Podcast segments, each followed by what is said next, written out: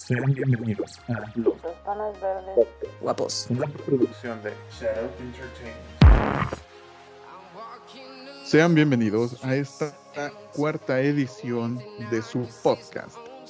Los Panas Verdes los saludamos y les vamos a presentar el día de hoy un tema muy interesante de cómo los cuatro miembros nos vamos a quedar sin trabajo. Porque pues somos ingenieros en sistemas energéticos sustentables y la sustentabilidad energética en México nos está apoyando. Para esto, primero hablaremos sobre la matriz energética mexicana. En México, los hidrocarburos son la principal fuente de energía, con un aporte cercano al 90%. Sin importar los recursos alternativos que se han sumado, todo parece indicar que el país permanecerá, ¿verdad? Permanecerá al amparo de los combustibles fósiles. Estábamos hablando antes de que iniciara el podcast de los problemas que estamos presentando actualmente con las reformas energéticas y el hecho de que se le está negando a las energías limpias el acceso a México porque se les está limitando el presupuesto. Exacto. Nosotros nos supone un golpe muy fuerte porque como ya lo mencionábamos, vamos a trabajar literalmente para producir energía, pero sin quemar petróleo ni carbón. Así que cuéntenme, ¿por qué les va a doler no poder trabajar de su título? Pues de que se puede, se puede. El problema es que va a ser sector privado y va a haber muy pocos puestos. Sí, de hecho, bueno, desde que nuestro señor presidente frenó algunos proyectos existentes dentro del país que refieren a la energía eólica y solar, frena los, los, los apoyos para esto, pues se ve como más como una proyección al sector privado, pero dentro del sector privado van a ser escasos los puestos que van a estar disponibles y van a estar muy demandados por parte de nuestros colegas y será complicado porque no va a haber demasiada competencia, lo que va a hacer que haya un avance lento en cuanto a innovación dentro del país porque a nivel mundial pues existen diferentes e infinidad de, de sistemas que permiten tener una calidad de vida estable sin dañar tanto al medio ambiente. Sí, bueno, en el caso de México estamos atravesando una pequeña crisis principalmente porque las iniciativas que se están apoyando ahorita pues es tratar de nacionalizar este, los recursos energéticos. Sin embargo, esto también es un problema porque ustedes lo mencionan, nuestro campo, que sería la generación por medio de, de empresas privadas, también se vería afectado por el hecho de que se está cerrando un poco ese mercado energético a las compañías extranjeras. Esta política de nuestro actual presidente es lo que nos está llevando, al menos durante este sexenio, a vernos encasillados en solo el consumo de recursos fósiles. Como tú lo mencionas, Raz, hay otras formas. En otros países sí que se aprovecha. Por ejemplo, el hecho de que Japón sea uno de los productores de energía este, renovables más importantes y siendo un país pequeño, tienen un potencial mucho más limitado, pero al menos ellos sí lo están aprovechando. En el caso de aquí de México no, no sucede, porque pues por una parte se está tratando de mantener vivo este, esta iniciativa de Pemex que desde el principio no funcionó y como lo mencionabas antes de iniciar el podcast están tratando de mantener vivo algo que está muerto desde hace mucho, ¿no? Igual que la relación con su ex. Y bueno, el chiste es que México tiene un potencial de generación eólica muy grande. Todos sabemos que la Ventosa es uno de los lugares donde más se puede captar este tipo de energía. Pero no se ha este, trabajado en infraestructura ni en un sistema energético que no se centralice en el uso de combustibles fósiles.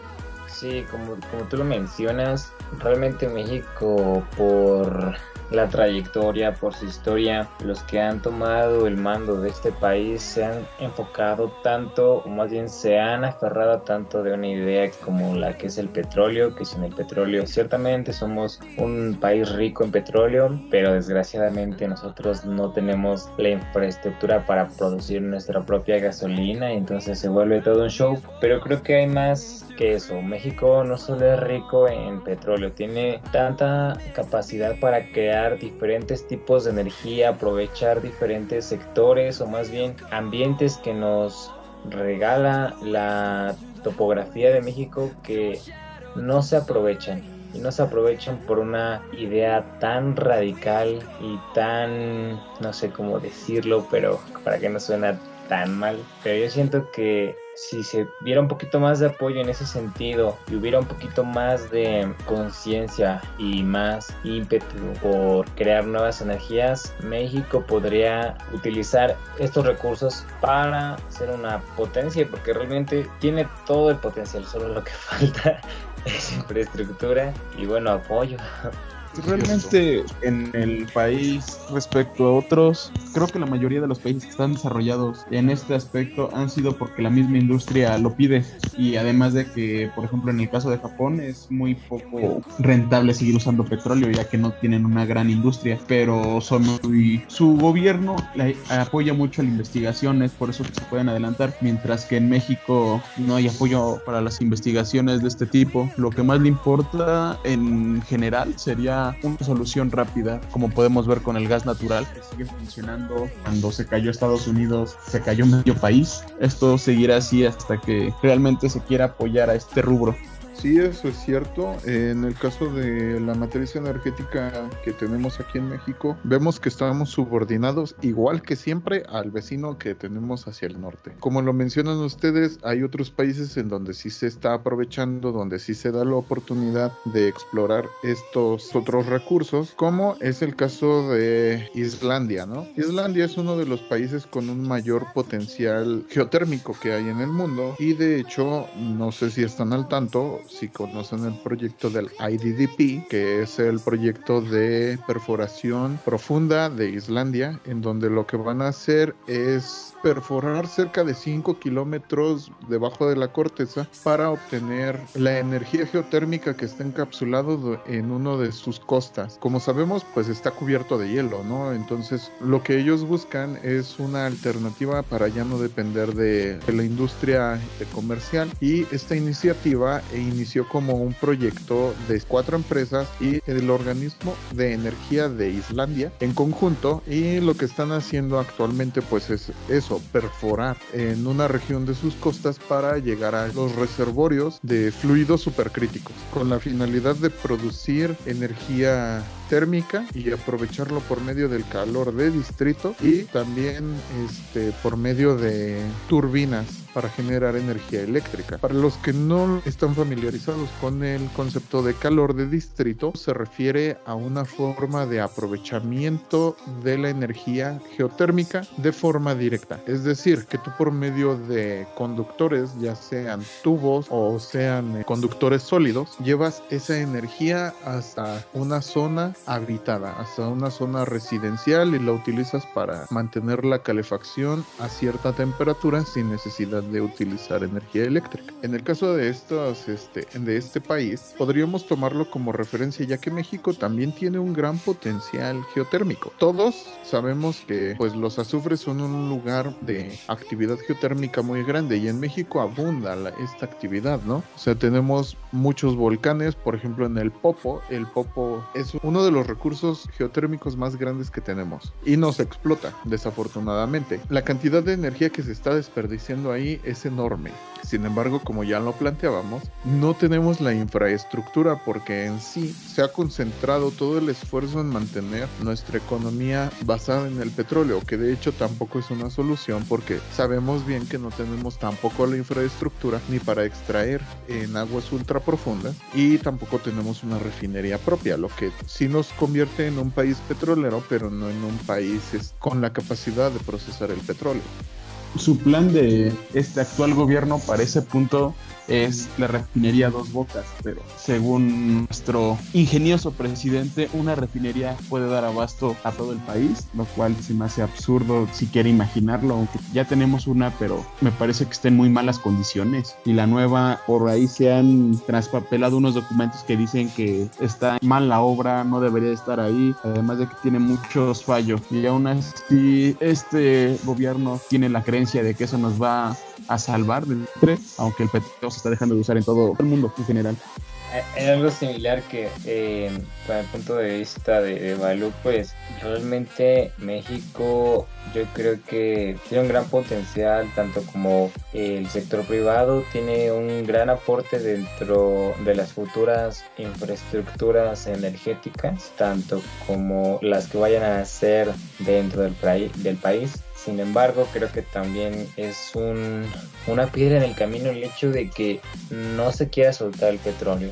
Actualmente se está viendo la contaminación de un periodo del, de 1900 y cacho para 2016. La temperatura del mundo ha subido 3 grados, si no me equivoco, 3, 2, no tengo el dato exacto, pero creo, o más bien es una afirmación, el hecho de que hay que dejar en el pasado el petróleo, ciertamente que utilizarlo en diferentes situaciones puesto que aún no se abarcan diferentes combustibles que tengan el suficiente potencial calorífico para dar marcha a algunos sistemas, pero creo que hay otros que sí pueden sustituir perfectamente a algunos derivados del petróleo. Ahora, si México es un país petrolero, o sea, es lo más irónico de, nuestro país, y no teniendo los recursos y más bien no teniendo su propia eh, refinería es más algo completamente absurdo. Sin embargo, creo que ya eso ya es un,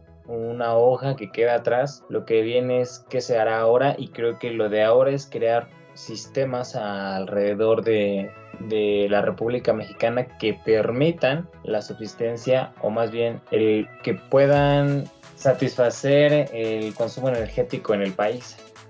Sí, mira, bueno, en el caso de aquí de México, como tú lo dices, es, hasta absurdo, ¿no? Es risible el hecho de que somos un país petrolero y no tenemos la infraestructura para tratar nuestro propio producto. Fuera de la ironía de esto, o sea, todos los gobiernos actuales a nivel internacional están apoyando las energías renovables. ¿Esto por qué? Por el hecho de que se está viendo un efecto ya muy marcado del calentamiento global. Como tú lo mencionas, ha subido 3 grados eh, la temperatura en muy poco tiempo.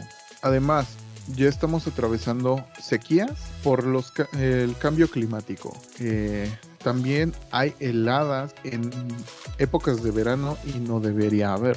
Derivado de estos problemas, se empezaron a firmar tratados internacionales, pactos y demás documentos en los cuales se comprometen los países a buscar alternativas. Entre estos están los Objetivos de Desarrollo Sostenible y otros documentos. El chiste es que todo esto lleva a lo mismo, ¿no? O sea, hay un apartado en cada uno de estos tratados internacionales que habla sobre reformas energéticas en los cuales dejemos de depender de la combustión. Como tú lo mencionas, es muy real el hecho de que no este, las energías renovables aún no alcanzan el potencial energético que brindan los, los combustibles fósiles, ¿no? O sea, no puedes competir con la eficiencia de la gasolina si quieres mover un auto contra la eficiencia del sol. Si bien la tecnología de generación solar ya está muy avanzada, aún no alcanzamos esa eficiencia, ¿no? Y aparte, el hecho de que aquí interviene también eh, las baterías para almacenar esa energía, el hecho de que necesitas otro tipo de recursos que igual van a explotar la tierra y la van a dañar. Como tal, la industria más poderosa del mundo no está dejando que estas otras tecnologías avancen. Y derivado de este problema, pues nos enfrentamos a las crisis energéticas. Sin embargo, este, por ejemplo, en el caso de la industria, yo actualmente veo que una buena alternativa es la energía geotérmica, porque, o sea, literalmente estás obteniendo la misma cantidad de energía incluso más con una extracción menos invasiva y menos nociva. En el caso de la energía solar, como ya lo mencioné, intervienen otros factores, pero bueno, o sea, vemos el caso de las granjas solares que mandó construir Mark Zuckerberg, ¿no?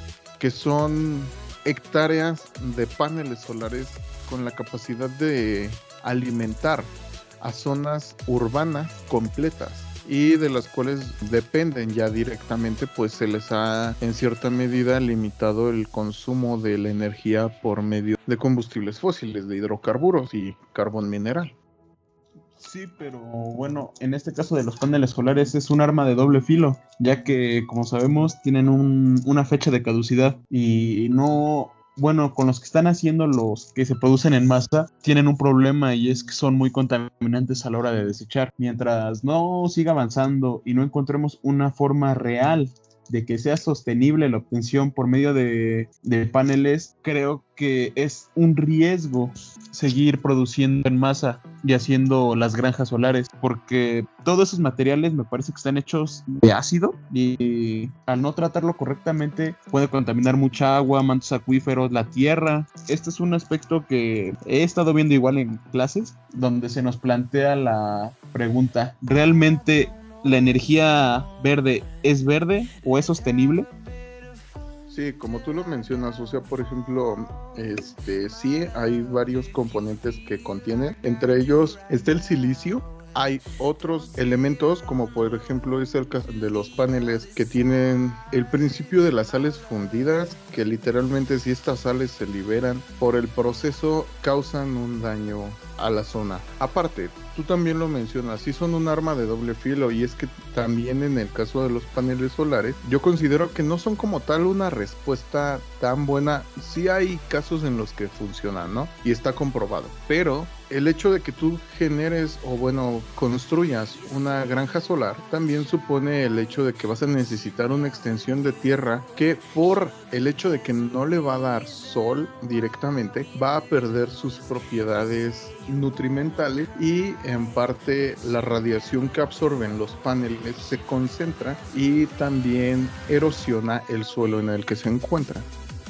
Sí, como, como tú lo mencionas, la energía solar ciertamente es rentable, pero por un determinado tiempo. Es como el problema que tenemos actualmente con el PET, pero ya no es tanto el PET, sino con todos aquellos electrodomésticos y a que todo el equipo electrónico que es desechado. Eh, la mayoría de los equipos electrónicos conllevan algunos materiales, unos componentes químicos que son demasiado tóxicos para el ecosistema y no se tratan correctamente. Como a veces, no sé, supongamos tienes un teléfono, eh, ya no lo necesitas o se llega a descomponer, etcétera, por X y razón y se desecha, pero a veces no hay como ese papel de jugar, ¿sabes qué? Tengo un teléfono descompuesto y debo hacer algo para que este teléfono descompuesto no afecte porque ese es eh, uno de los problemas también que se ve actualmente. Todo, todo el equipo electrónico es demasiado al igual que los carros la venta de autos ya hay demasiados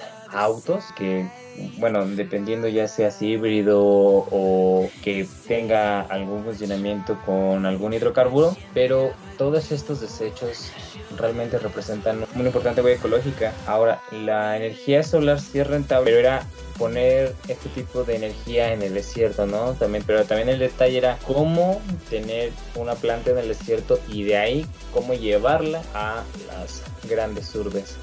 Sí, ahí pues la infraestructura para transportar toda esa energía inevitablemente va a haber pérdidas como en todos los sistemas de transmisión de energía, ¿no? Personalmente no creo que la energía solar sea una de las mejores que podamos tomar porque tiene más, este, bueno, es que está equilibrada, ¿no? O sea, tiene beneficios pero también tiene sus consecuencias negativas. Como lo planteaba Lu y es lo que dice de su clase, ¿qué tan verde es la energía verde que estamos produciendo? No sé qué opinen. Quiero tocar este tema que es un poco controversial y es las centrales nucleares, porque para mí son la cosa más catastrófica que hayan querido crear para generar energía, entre comillas, limpia bueno, en lo personal, yo pienso que es buena, pero el problema es que aún no tenemos una, una forma de deshacernos de forma segura de los residuos que dejan, porque estas generan mucha más energía de lo que generan los paneles o los parques eólicos con una mínima cantidad de residuo. El problema es que este residuo es peligroso y si no se trata debidamente puede contribuir a provocar un gran accidente o de igual manera una planta nuclear está expuesta a la zona en la que está. Por ejemplo, está la de Fukushima, que tembló en Japón y el tsunami y lo que ocurrió fue que colapsó el reactor, liberando mucha radiación al ambiente y creo que esto es el problema realmente de las plantas. Tendría que haber una forma segura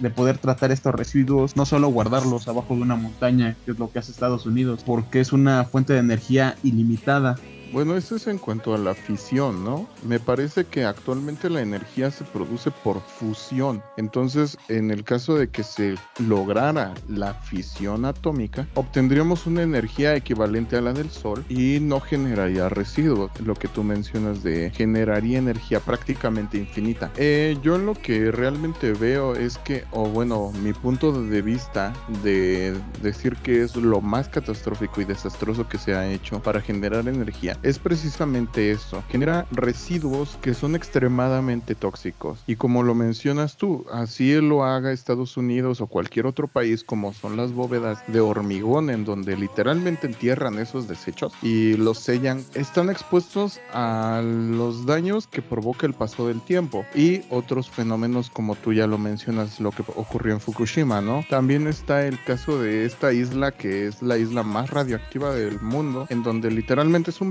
de desechos nucleares. Y sabemos que ya se está rompiendo el sello porque ya hay fracturas a través de las cuales ha sido posible captar emitiéndose desde este lugar. Eso es solo la que se escapa hacia arriba, ¿no? Y si hay fisuras en el fondo y ya se empieza a colar residuos líquidos hacia la Tierra, viene el problema real de la energía, o bueno, el problema que yo realmente veo en la energía nuclear, y es que va a matar esa roca, o sea, ya no va a ser productiva. Y los desechos que generan tardan miles de millones de años en neutralizarse, sin importar el supuesto tratamiento que a veces se les da, ¿no? De todas formas, pasa el tiempo y permanecen contaminantes, como en el caso de las aguas residuales del reactor que Japón iba a lanzar al mar hace como mes y medio. O sea, todos los demás países empezaron a, a poner en contra porque esos residuos no se pueden disponer, como tú yo lo dices, no es, no hay una forma segura y efectiva de deshacerte de ellos. Incluso si los entierras, tarde o temprano van a terminar filtrándose a la tierra y causando problemas ambientales y salubres a toda la población.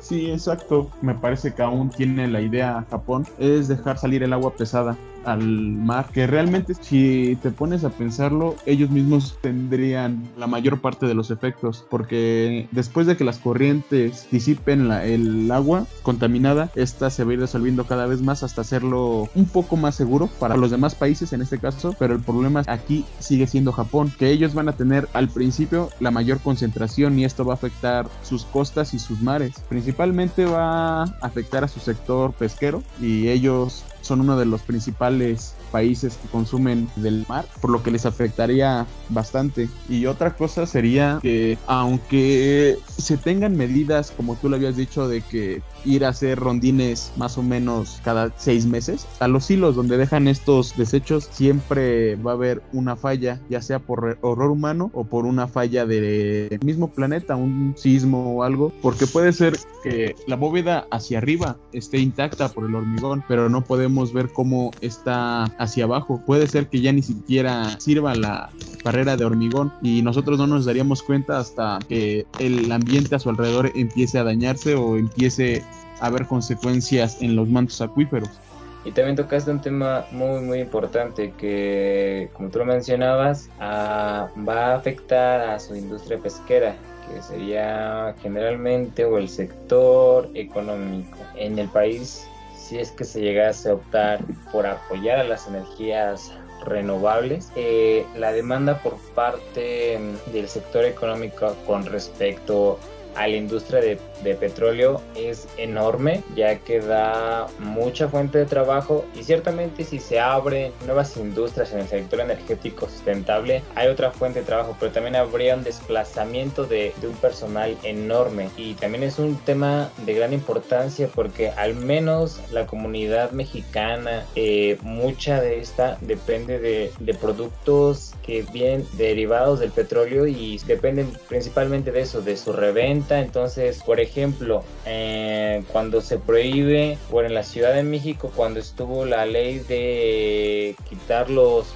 globos de adorno. Sí, la venta de globos en, me parece que fue Día de Reyes y Navidad.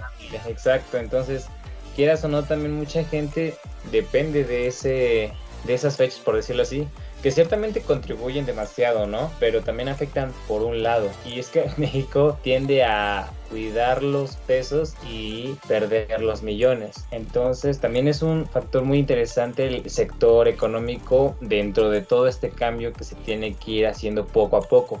Sí, como ya lo mencionaba, la industria más poderosa que tenemos actualmente es la industria petrolera. Todos sabemos que si hay movimientos que meten mano directamente estas empresas, ¿no? Y van a limitar la, incentivación a generar estas energías más responsables. En el caso, como lo menciona Balú, de la liberación de estas aguas irradiadas al océano. No solamente Japón, o sea, las corrientes van a disiparlo y lo van a regar alrededor del mundo. El caso es que va a tener repercusiones a nivel global por el hecho de que pues esta radiación es bastante intensa y aunque se disuelva va a haber una concentración, va a tener repercusiones directamente hacia la fauna y la flora del fondo del mar. Sí, eh, se va a perder en cierta medida pero también con el paso del tiempo va a haber este, consecuencias más graves y va a haber perjuicios hacia la salud humana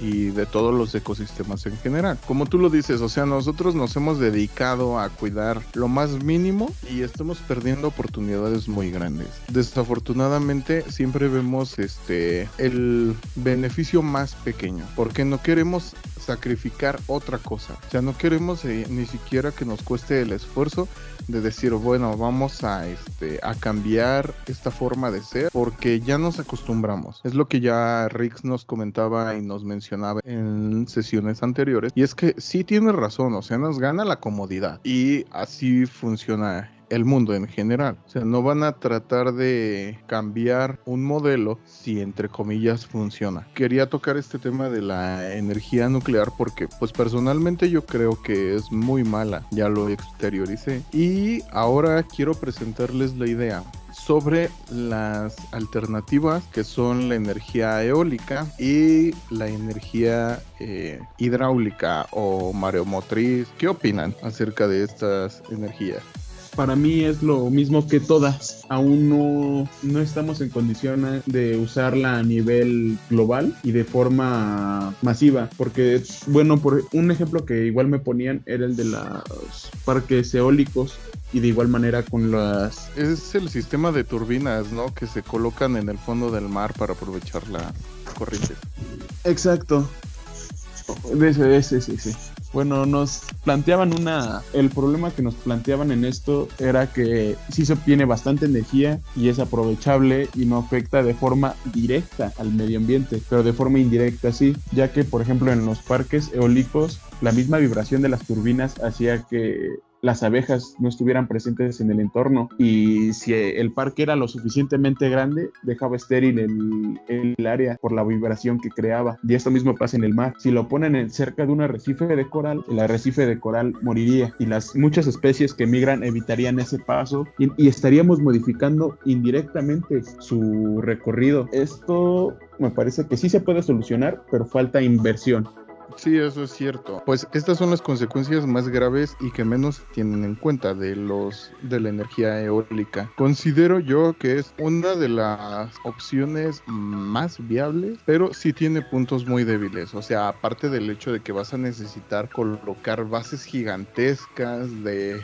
concreto para sostener tu torre. Y bueno, como tú lo dices, la vibración y también la contaminación auditiva que producen las palas al estar moviéndose, ¿no? Obviamente van a haber desplazamiento de, de especies porque van a perder esa comodidad, esa tranquilidad y van o a morir por estrés como ya lo comentábamos con lo del tren o van a terminar huyendo simplemente porque pues, les afecta el funcionamiento de esta maquinaria, ¿no? Eh, también pues obviamente requiere talar árboles porque a pesar de que se supone respetas las áreas en donde se colocan los, los generadores eólicos, necesitas un espacio donde no te limiten los árboles, donde no te estorben tanto para realizar el movimiento como para la captación de este recurso. En el caso del sistema que planteas en cuanto al océano, pasa lo mismo. Eh, y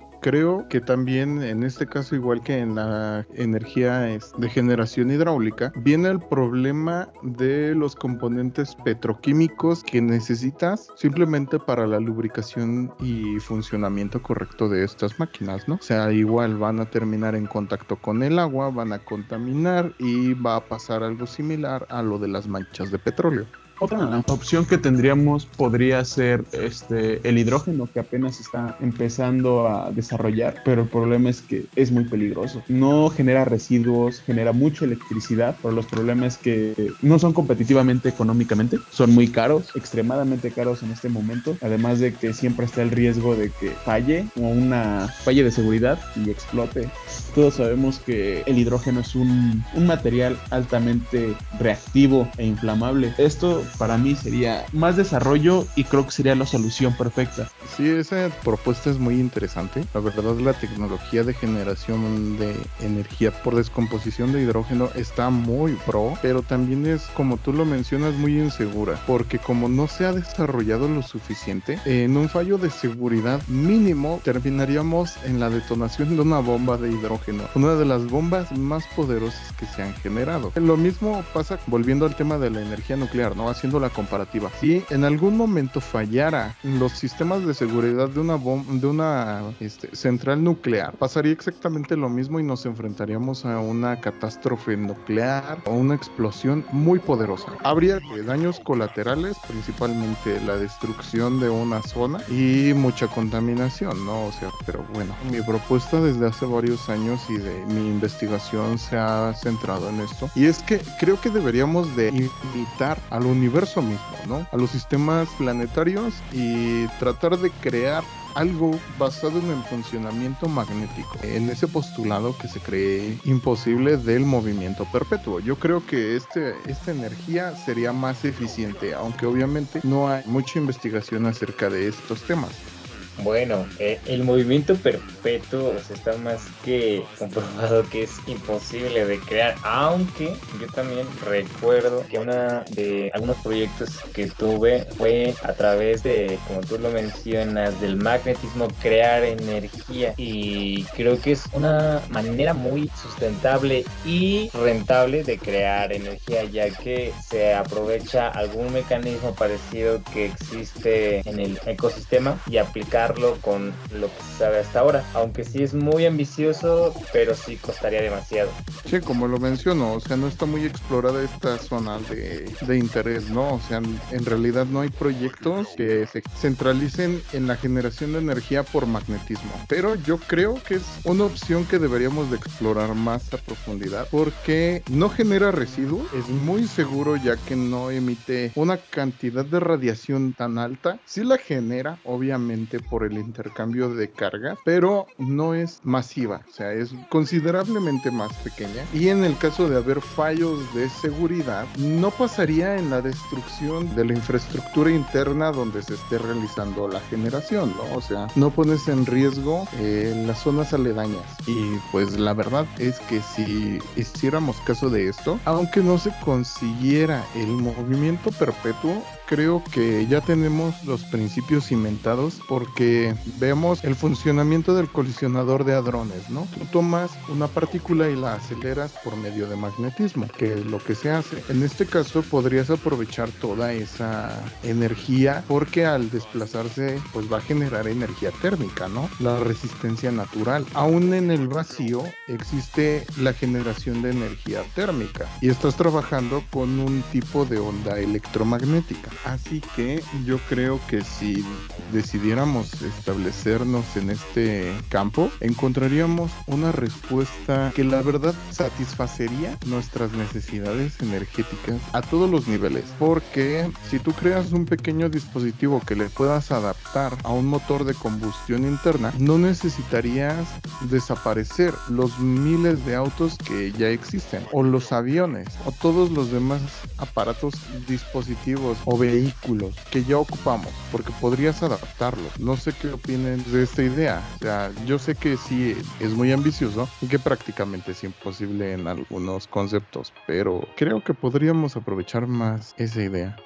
Sí, Dices una parte muy especial, la de reutilizar, no desperdiciar o no cambiar toda la flotilla de autos existentes, porque aunque sí se pueden reciclar ciertas partes, bueno, esencialmente el acero, el plástico o fibra de vidrio es muy difícil que lo lleguen a reciclar completamente. Esto generaría muchos desperdicios, por lo que hacer una adaptación y que esta adaptación sea universal podría ser una solución muy viable. O sea, si lo vemos desde ese punto y que fuera como un adaptador universal, ya no necesitarías seguir explotando muchos recursos. Y bueno, obviamente durante la investigación sí va a suponer una inversión significante, pero ya cuando se perfeccionara en el supuesto de que se consiguiera un mecanismo tal, eh, producirlo en masa sería relativamente económico y tendría una competitividad bastante buena porque los materiales que necesitas pues son minerales que literalmente encuentras en toda la tierra, o sea, es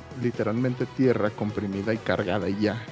No, pues es que yo pienso que aprovechar la energía electromagnética es un campo muy poco explorado, que creo que se le puede sacar demasiado provecho. O sea, ahí entran muchos factores en los cuales siento que hay una parte que se puede aprovechar de una manera limpia y que sea completamente rentable, porque hasta el momento todas las energías que están en propuesta para diferentes partes del mundo y que se pueden aprovechar aún no son completamente rentables tanto ambientalmente como económicamente ya que tienen sus ventajas y desventajas. Entonces aún no hay una que realmente cubra todas estas necesidades. Que creo yo explorar un poco más este campo puede darnos una respuesta a este gran problema pues bueno en eso sí no todas las energías alternativas como se les llama o renovables o sostenibles tienen una baja competitividad en el mercado porque son muy caras por eso es que también en parte se sigue optando por los combustibles fósiles porque son más económicos de producir y de extraer. Además, ya mencionamos de la eficiencia, ¿no? Esta idea la he explorado ya durante un bastante tiempo y creo que sería la forma más viable, o sea, la verdad, porque en sí todos los,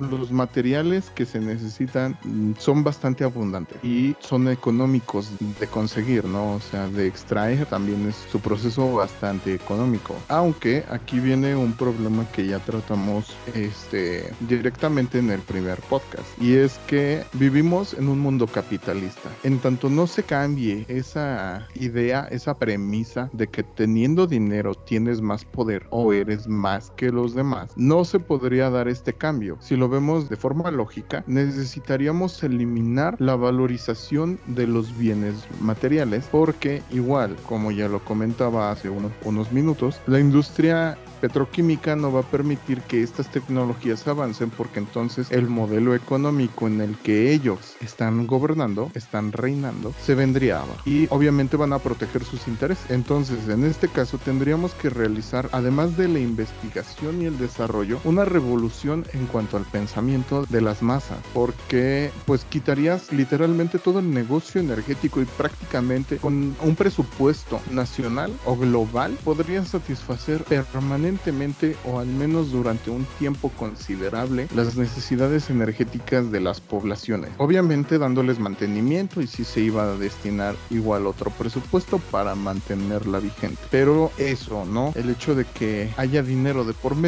creo que es el principal enemigo del avance que tenemos en cuanto a estas tecnologías.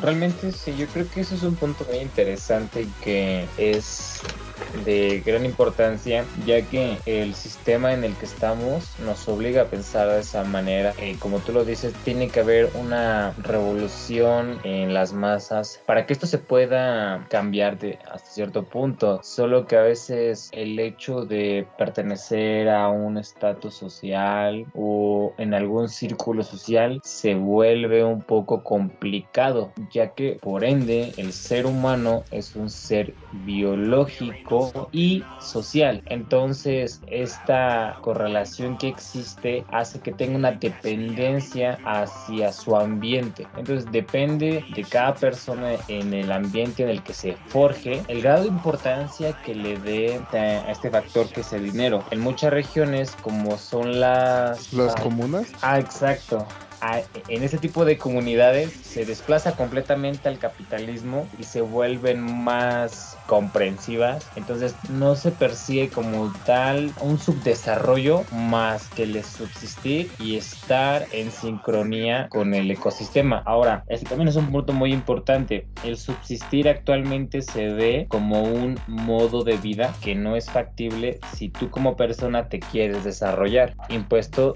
desde diferentes ángulos, entre ellos las redes sociales. Por ejemplo, en las redes sociales, entre meme y meme, se van filtrando información que no se ve directamente, pero indirectamente esta se guarda en tu subconsciente y entonces te hace actuar para que tú estés dentro del sistema. Si piensas diferente a esto, es lo incorrecto, como ya lo tocábamos en el primer podcast, si no me equivoco. ¿Qué pasa ahora? Si tú piensas de manera diferente, lo que te dice ahora la sociedad es que si tú no ves el problema, te vuelves el problema. Y esto se ha vuelto tendencia en diferentes temas de debate. Volviendo al tema principal, que es este factor, yo creo que tendríamos que dejar a un lado nuestra comodidad y pensar que no somos uno si no somos todos. Lo que decía Ubuntu, si no mal recuerdo, se supone, bueno, es un experimento social, se hizo muy famoso en redes sociales, como que anillo al dedo poner lo que estábamos hablando, y consiste precisamente en Ubuntu, se traduce como yo soy porque nosotros somos. Lo que quiere decir es que no vas a contemplar lo que tú haces sin que afecte a las demás personas, ¿no? Entonces trabajas de una manera eh, en conjunto, haciendo que tus acciones perjudican y benefician a lo que te rodea. Esta es como la premisa en la que todos tendría que basar. No hay que ver al hombre como un medio,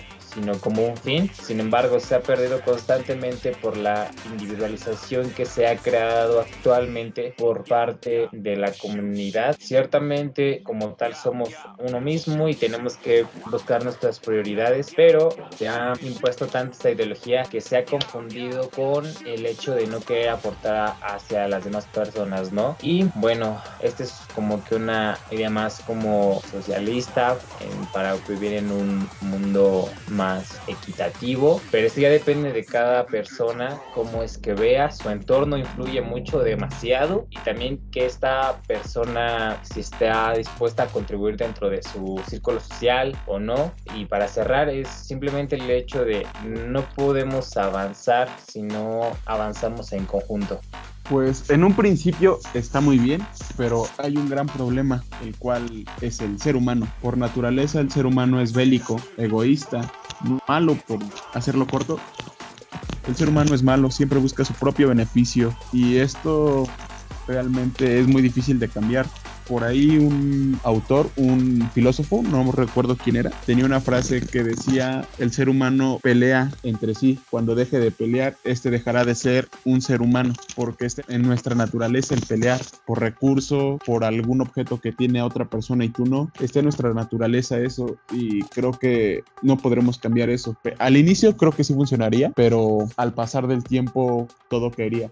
Sí, ¿no? Y este es lo que yo les comentaba eh, en el primer podcast, que tienes que verte como parte de un sistema, no nada más eres tú. El pensamiento individualista es basura. Lo que Raz menciona es la conclusión del pensamiento holístico, de no nada más eres tú, no nada más te afecta a ti, afecta a terceros, afecta a tu entorno, afecta a tu ambiente, porque simplemente somos un engrane más en esta maquinaria. Como tú lo dices, Balu, eh, me recordó la frase de Maquiavelo, de que el ser humano es malo por naturaleza. Eso es cierto. Eh, el ser humano es codicioso, ambicioso y egoísta. Siempre vamos a envidiar lo que tiene el otro y es verdad, ¿no? Eh, llegar a este punto que suponemos nosotros, que planteamos nosotros, sería llegar a la sociedad utópica como ya lo mencionaba, sería una revolución si se consiguiera, pero la verdad es que por cómo está constituida la sociedad en la que nos encontramos, es prácticamente imposible, ¿no? Por eso se le llama utopía. Entonces, pues, así sin más, la conclusión de este tema es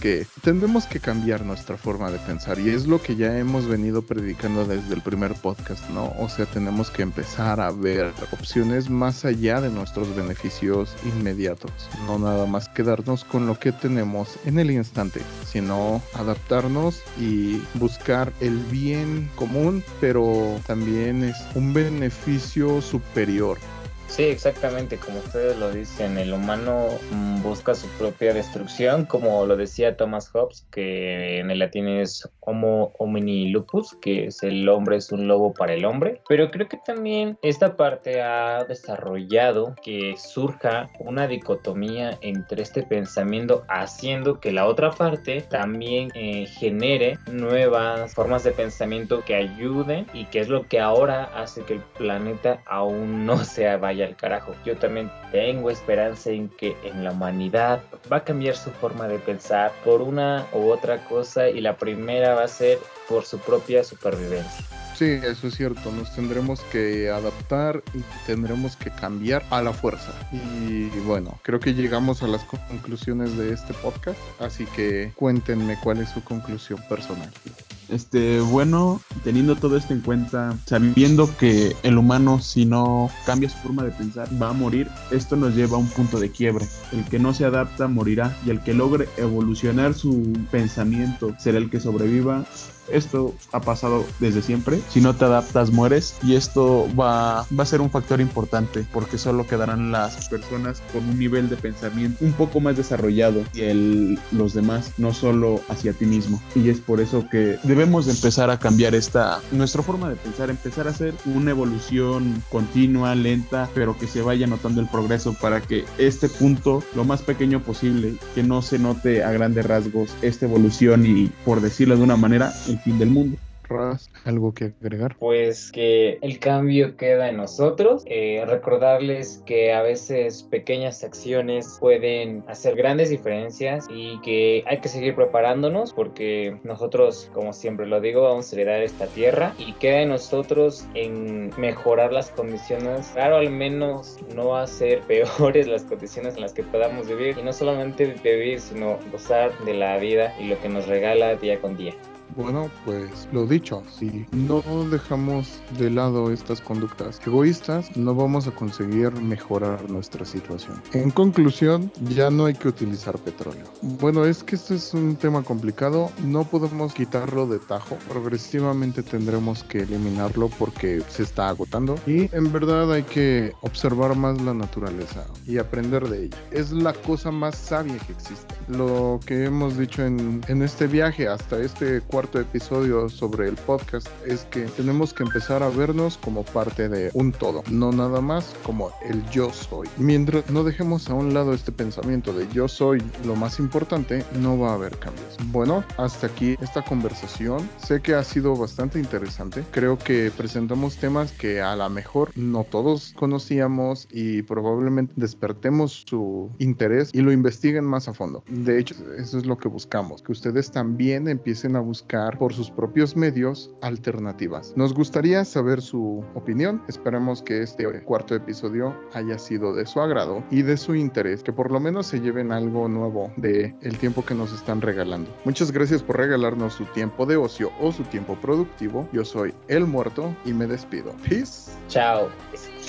Nos vemos amigos, échenle ganas.